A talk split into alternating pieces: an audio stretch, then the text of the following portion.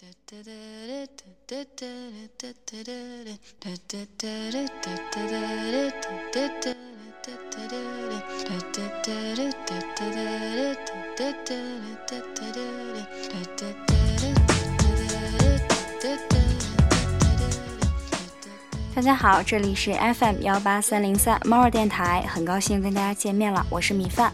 今天呢，要跟大家介绍一个名字叫做大兵的原创流浪歌手的歌，哈，包括他写的一些故事。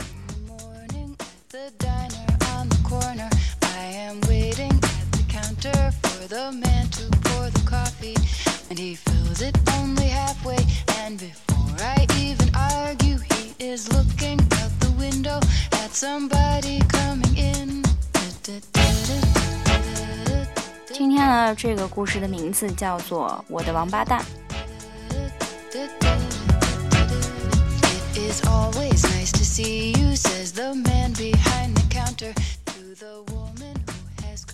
我们全是一群没鼻没脸的孩子，我们从小就他妈的折磨。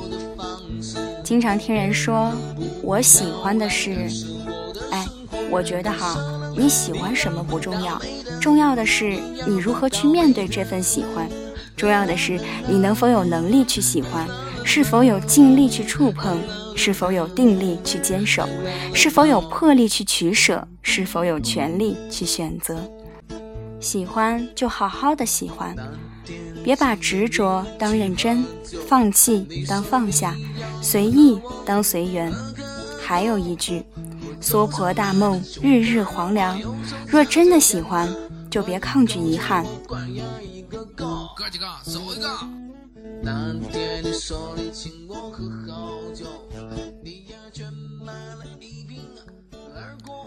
老张给我打电话，喂，我心里头很难受，你陪我出去走走。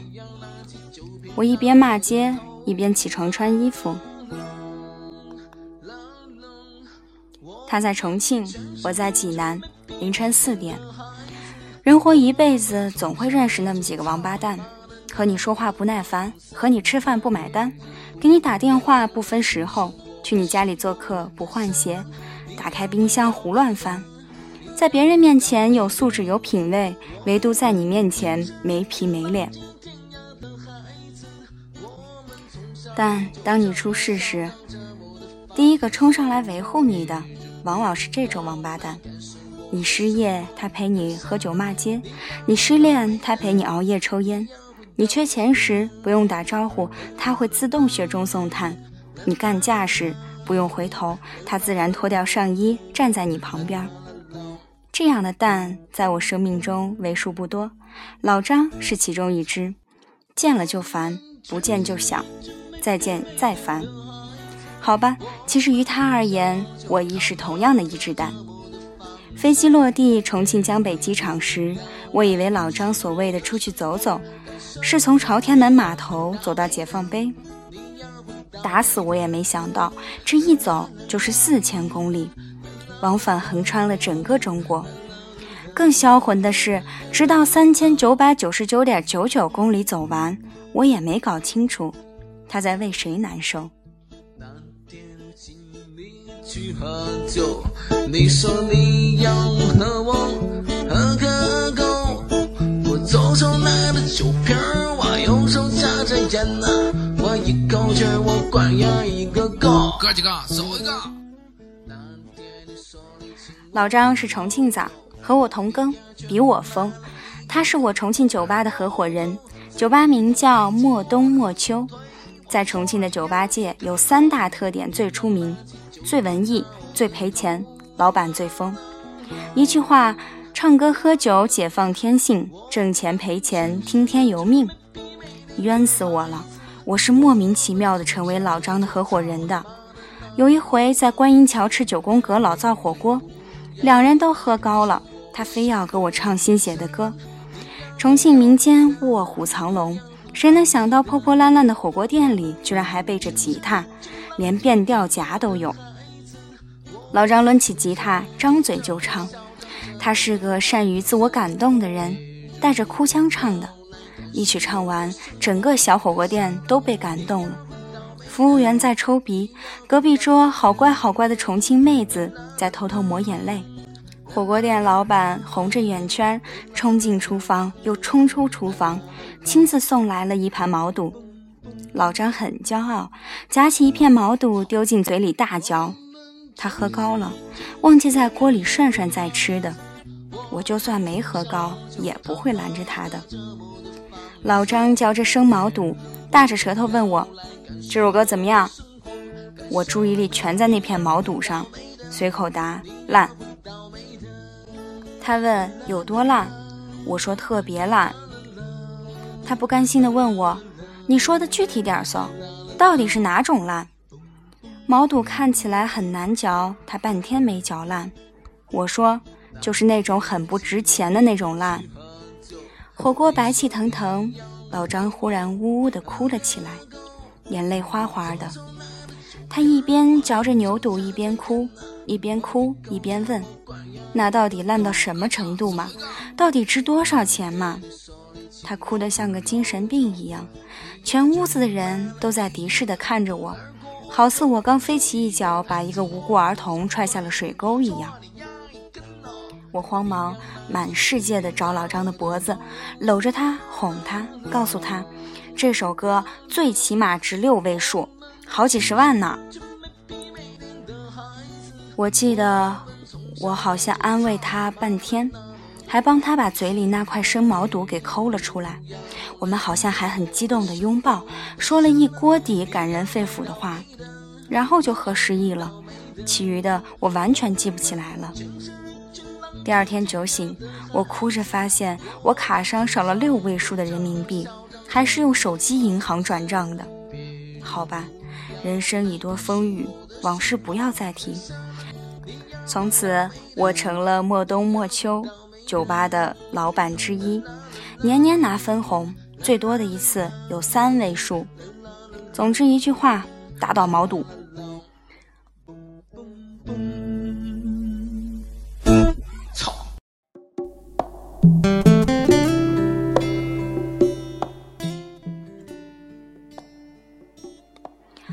老张站在国内到达出口。胡子拉碴，满眼血丝，我吓了一跳，怎么瘦成这样？怎么憔悴成这样？除了火锅店那回之外，我从来就没见他皱过眉。他向来不都是傻乐傻乐的吗？到底出什么事儿了？怎么难受成这样？老张一脸死水地看着我说：“航班快起飞了，咱们走吧。”走什么走？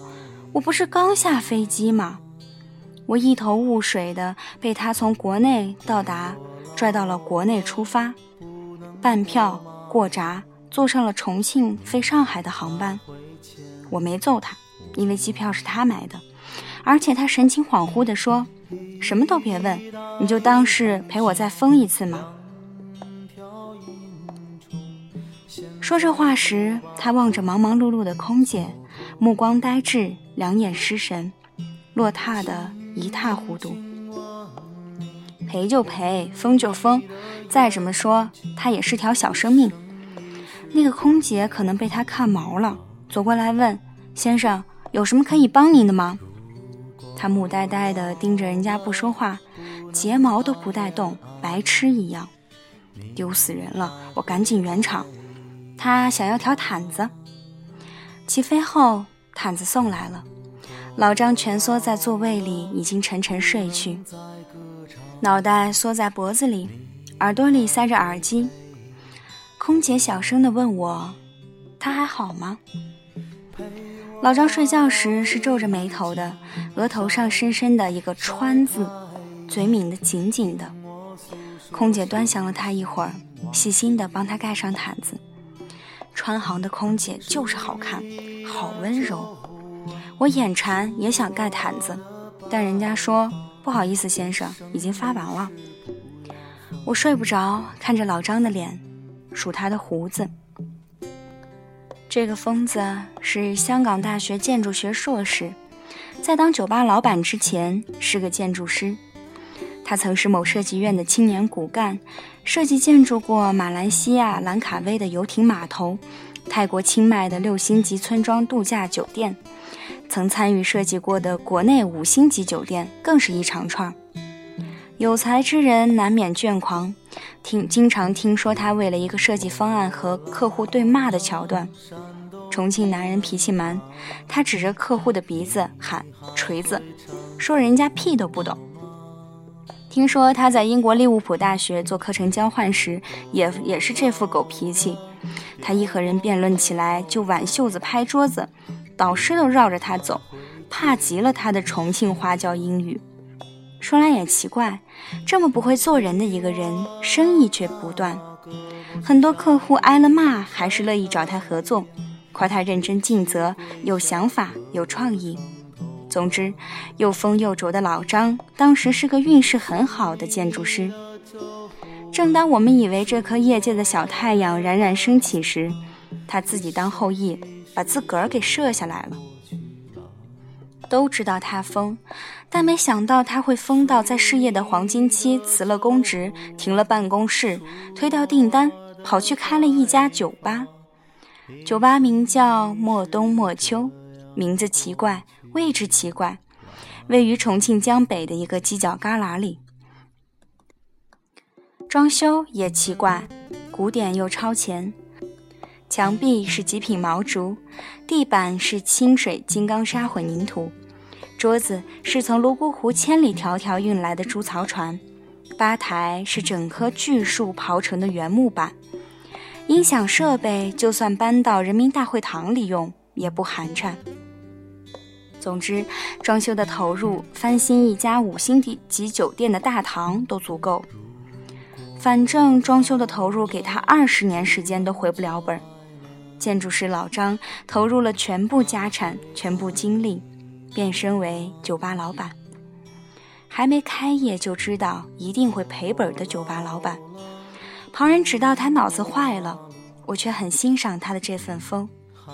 谁说只有朝九晚五的成功才是正确的人生？他已经是成年人了，又不是没体验过常规的人生，心智又不是不健全。人嘛。只要不伤天害理，只要对得起自己，只要不是盲目的冲动，干什么不行？我专程跑去重庆给他加油，正碰见他在酒吧工地上搬砖，我帮他一起搬，差点累出腰肌劳损。我问老张：“不是有工人吗？干嘛要咱自己亲自上阵？”他说：“砖头是用来垒舞台的。”舞台是用来弹琴唱歌的，将来舞台上弹琴唱歌的是我，那舞台也理应是我自己垒嗦。轴死你吧，全重庆数你最轴。我陪着他操着瓦刀磨水泥，重庆热，满头大汗，他又怪我技术不过关，让我走开。我像个泥猴一样蹲在一旁，满身土。工人们惬意地坐在一旁，抽烟。聊天，他这个老板撅着屁股挥舞瓦刀，嘴里还哼着歌，一边哼歌一边回头看我，神秘的笑笑，欲言又止的说：“等到酒吧开业那天，我打算在这里办一场盛大的……盛大的什么？”他又不说了，撅着屁股一边抹水泥一边哼歌，每哼几句就给自己喝一声彩，唱得好，再来一个嘛。我猜是一场盛大的民谣弹唱会，他自己的作品的发布会。除了建筑师，老张还是个不错的民谣歌手。常说此生除了爱盖房子，就是爱弹吉他。盖过的房子和写过的原创民谣一样多，可惜住他房子的人比听他歌的人多得多。所以我猜这间民谣酒吧应该是他送给自己的一个舞台。多数人在二三十岁时就死了，他们变成了自己的影子，往后的生命只是不断的重复自己。而老张懒得重复自己，他在建筑行业小有成绩后，抓住仅剩的青春来完成另外一个梦想，选择继续生长，他又有什么错呢？或许在旁人眼中，他简直错得一塌糊涂。为了开这家民谣酒吧，他承受了巨大的压力。据说亲戚朋友全都不支持，只有女朋友支持他。但压力再大，人也有追梦的权利。老张的行为不为过，开业那天的弹唱会再盛大也不为过。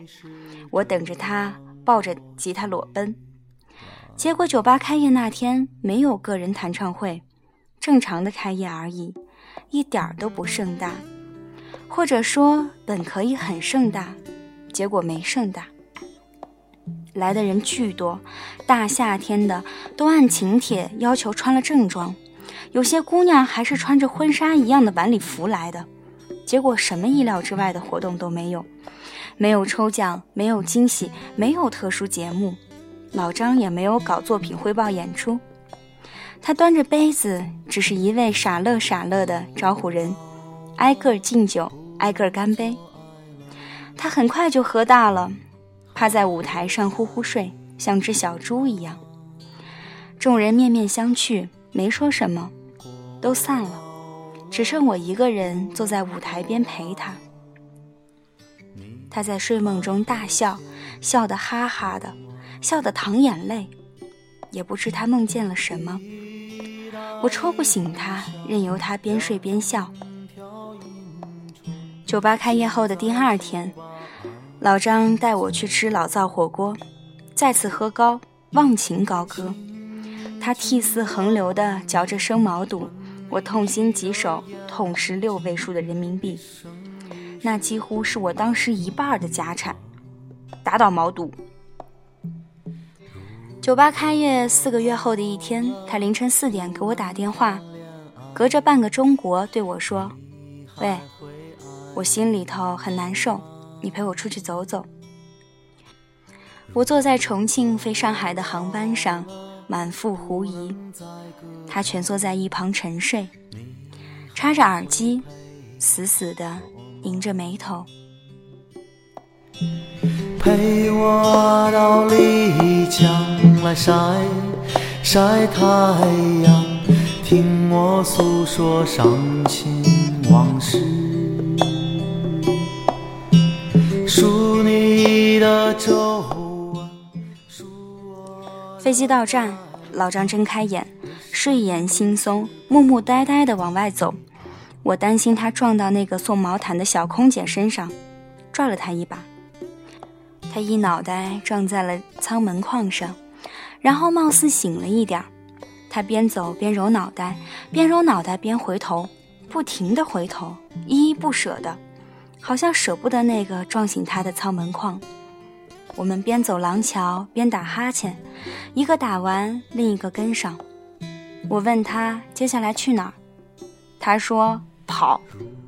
疯子老张跑成了一个风一样的男子，我跟在后面一边狂奔一边骂街，跑出国内到达，又跑进国内出发，一路冲向办票区。他边跑边问我要走了身份证，一脑袋撞向值机柜台。没等我反应过来，他又塞回来一张登机牌，拽起我来继续狂奔。我边跑边看，然后一口血没喷出来。上海飞重庆，搞什么？怎么又要回去了？满世界的人都在看我，我想我的模样一定很恐怖，全身的毛都是竖起来的，藏獒一样，奔跑中狂笑的藏獒。老张不解释，只是扭头喊：“快跑，快起飞了！”我们是最后两个登机的旅客，还是刚才那架飞机？一进舱门，我就揪住了老张的脖领子：“有你这么散心的吗？你个王八蛋，给我解释清楚！”他装傻，左顾右盼的不说话。二人一路扭打着摔进了座位里，尴尬死我了。刚才那个送毛毯的空姐看着我们直发愣。她播报起飞前安全注意事项时，不停地往我们这厢看。我猜她一定把我们当成了两个智商有问题的傻瓜。又不是城市公交，智商没什么问题，怎么会往返着坐飞机玩？果不其然，飞机还没起飞，那个小空姐就一步一个脚印地走了过来。她礼貌地问。先生，还需要毛毯吗？我说谢谢，不用，不麻烦您了。他一定是觉察到老张不正常了，睫毛一动不动地盯着老张问那句话，压根儿没搭理我的回答。老张不说话，奇怪的沉默着。那个小空姐也不再说话，只是仔细地看着他。空气在慢慢凝固，五秒，十秒，他们两个人的时对视几乎快演化成一种僵持。紧张死我了！这个小空姐一定是来刺探军情的，她会不会把我们当成是别有企图的劫机犯，把我们扭送下飞机呢？他如果一会儿喊人来捆我们的话，怎么办？我是不是该冲上去捂住他的嘴？没人喊，也没人扭送我们。那个小空姐和老张对视了一会儿，忽然走了。他走出两步，好像想起了什么。又转身回来，按照航空礼仪，冲着我们微微点了点头，微笑了一下。川航的空姐就是好看，好温柔。一直到飞机起飞，我才松下一口气来。一扭头，心再度揪起来了。老张，老张，你怎么了？老张变身了。几个小时前，这疯子还沉默寡言，一脸死水，现在满脸全是波样。他在笑，无声的笑，不间断的笑。无法描述这种表情，不是开怀大笑，也不是难过苦笑，像是在呕吐，又像是在哮喘似的呼吸，吓人的很。说来也奇怪，笑着笑着，血色一点点的恢复到他脸上。眉宇间的抑郁也在一点点退却。他边笑边看着我，开始时眼神是散的，神情是散的，渐渐的凝聚成往日里那副傻乐傻乐的模样。笑到最后，过去的老张回来了。他好像身心疲惫的去另外一个次元游荡了一番，之后重新元神归窍了。我失声道：“老张，你跟我玩川剧变脸呢？”他边笑边说：“哦。”他说：“别担心，我快好了，马上就不难受了。”他用手捏住脸，捏住笑意，冷不丁又伸出另外一只手捉住我的肩膀。大兵，感谢你陪我出来散心，多亏了你。老子快扛过去了，大丈夫拿得起放得下。王八蛋，谁他妈关心你难不难受？你这是演的哪一出？马上给我解决清楚，不然有劲，自此相忘于江湖。老张说：“大兵，你冷静，让我想想该咋说。”黄昏已至，机窗外是橘黄色的云层，如广袤的大平原一般，三万英尺高空的平原。老张拉下遮光板，遮住了橘黄色的平原。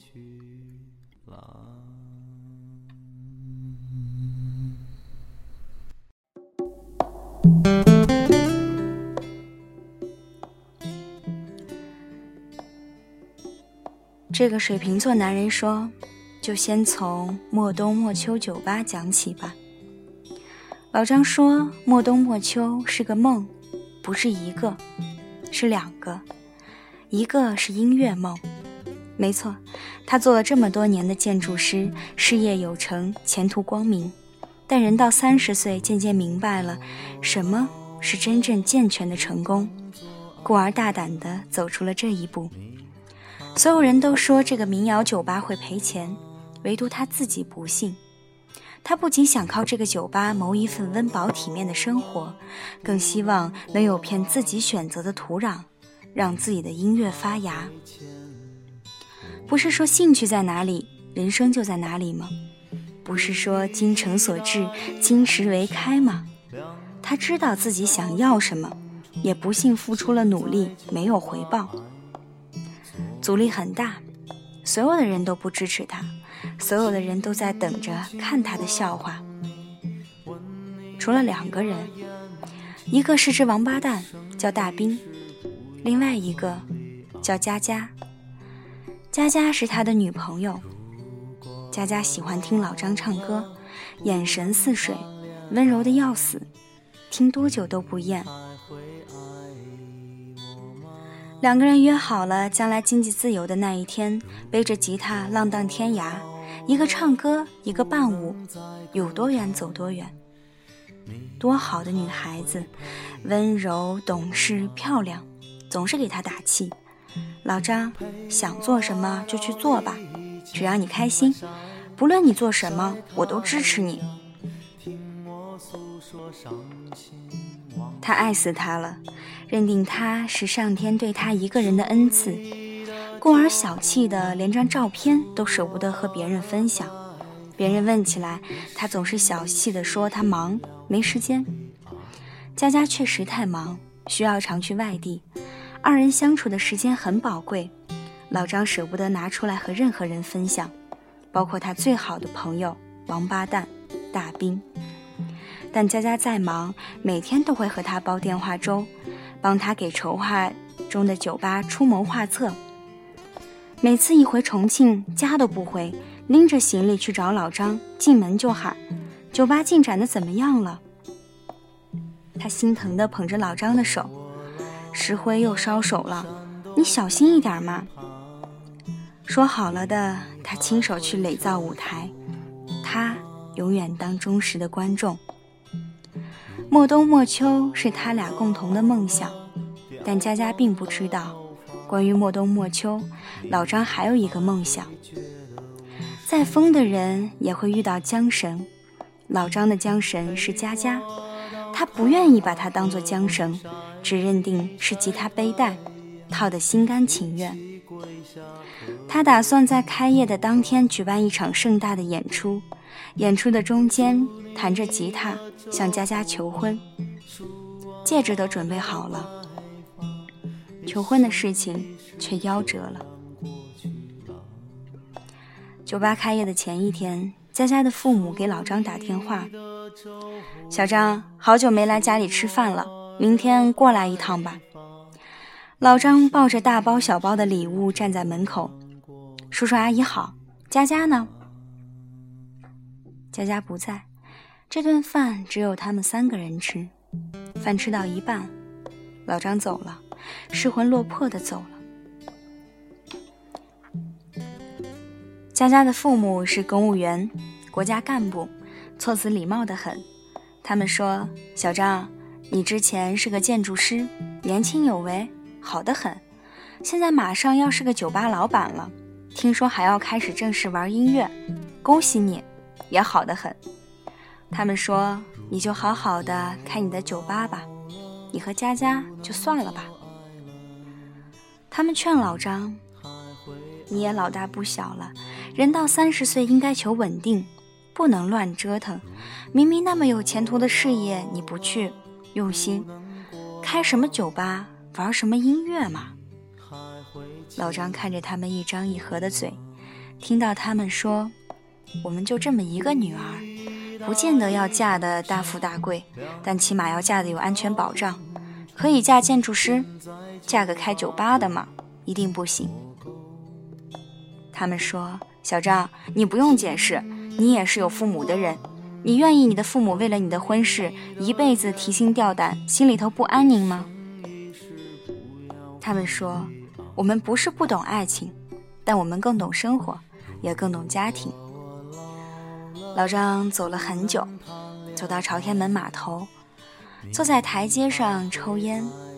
轮船的汽笛声响过，佳佳的电话铃声响起，他在电话里开心地嚷嚷着：“一想到酒吧下个月就要开业了，心里好高兴啊！”老张，你给酒吧写首新歌吧，开业那天唱给我听。老张在电话里问佳佳。如果有一天我因为某种原因放弃了写歌、唱歌，你会怎么看我？佳佳笑，开玩笑说：“那我就不爱你了呗，没有勇气追求理想的男人，我才不要呢。”他笑骂他：“傻了吗你？最近是不是太累了，脑壳都糊涂了？挺住啊！你不是说过吗？自己年龄大了，再不抓住机会会后悔一辈子吗？”他应该还不知情。他应该没想到，他的父母刚刚从老张那里拿到了一个分手的承诺。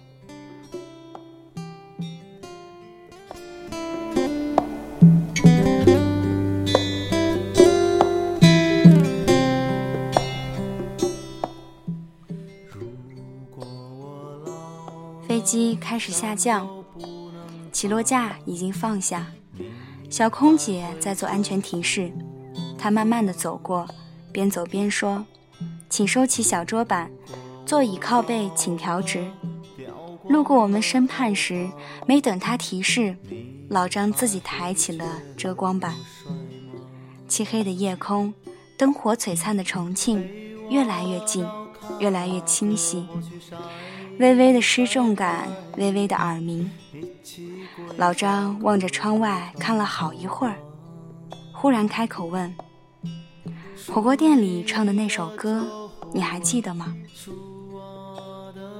我说：“我不记得了，那天喝的有点多。”他轻轻点点头说：“哦，没关系，那首歌是写给佳佳的。”我想了一会儿，扇了他一记耳光。我说：“你个王八蛋！”他还没还手，他捂着红肿的脸笑了一下。他把耳机递给我，我一把抓过来，把音量渐渐调大。我低下头听歌，空姐应该看不到。佳佳，下次见面时给我微笑吧。想了这么久，没有答案，就别逞强了。佳佳，我们都向爸爸妈妈认输吧。我还有天涯，而他们只有你啊。好吧，佳佳，你可记得我醉了酒说的话？亲手做一件属于你的婚纱。好了，佳佳，别再揭开你心口的伤疤。你再坚持一下，他很快就痊愈了。算了，佳佳，别再接听我酒后的电话。我再坚持一下，很快就把你忘了。其实，莫冬莫秋酒吧开业那天，佳佳来了，穿着白色礼服，没人认出她来，没人知道她曾经差点成为这家酒吧的老板娘。老张敬酒到他面前。手心里塞给他一个小礼物，不是戒指，是一个 MP3，里面只有一首歌。杯光盏影中，他们曾有过简单的对话。佳佳拽住他的袖口问：“如果我肯放弃爸爸妈妈呢？”老张反问他：“如果我肯放弃音乐和这家酒吧呢？”他把他的手指一根一根掰开，又把耳机轻轻塞进他的耳朵里。他端起酒杯去给其他人敬酒，再回头时，位置已经空了。自此再没有见过佳佳。四个月的时间，老张瘦了十几斤。哀莫大于心不死，有些难过，难得难以言说。他没和任何人诉说，不停地说服自己，又不停地后悔，潮起潮落，每天都是世界末日。终于有一天，他得知了佳佳重新谈恋爱的消息，据说不是父母安排的。先是感觉有种解脱了的轻松，之后是翻天覆地的难过。难过之后，他做了一个决定。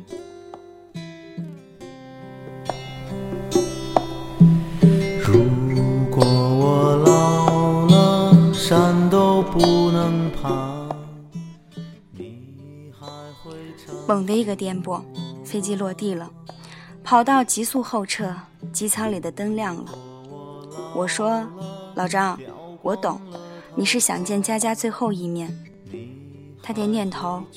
我倒了他一拳，说：“我明白你为什么非要拽上我了。你这个疯子也有脆弱的一面，拽我来当担架是吧？万一挺不住了，就往我身上靠。”他笑：“哎，老子这不是没倒吗？”他喃喃地说：“老子现在都已经快放下了。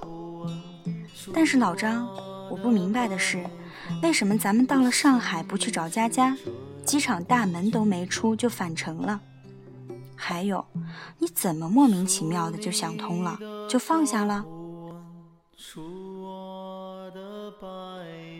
飞机靠在了停机坪，舱门打开，舷梯接上，清凉的风灌进机舱，人们开始起身。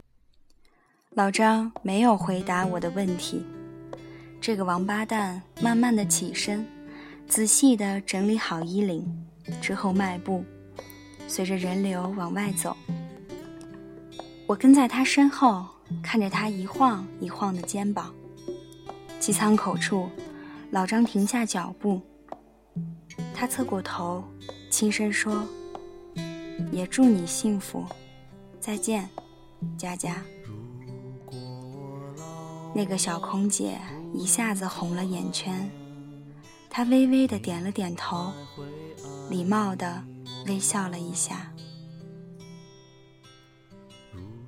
果我老了不能过马路，你还会牵我吗？一大一小两条银虫，现在就把爱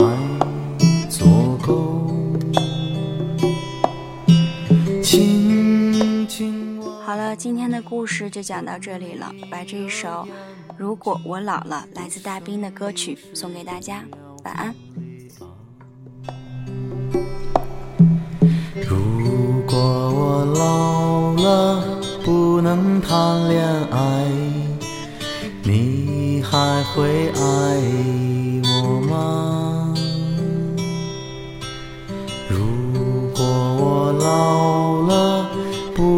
在歌唱你还会陪我吗？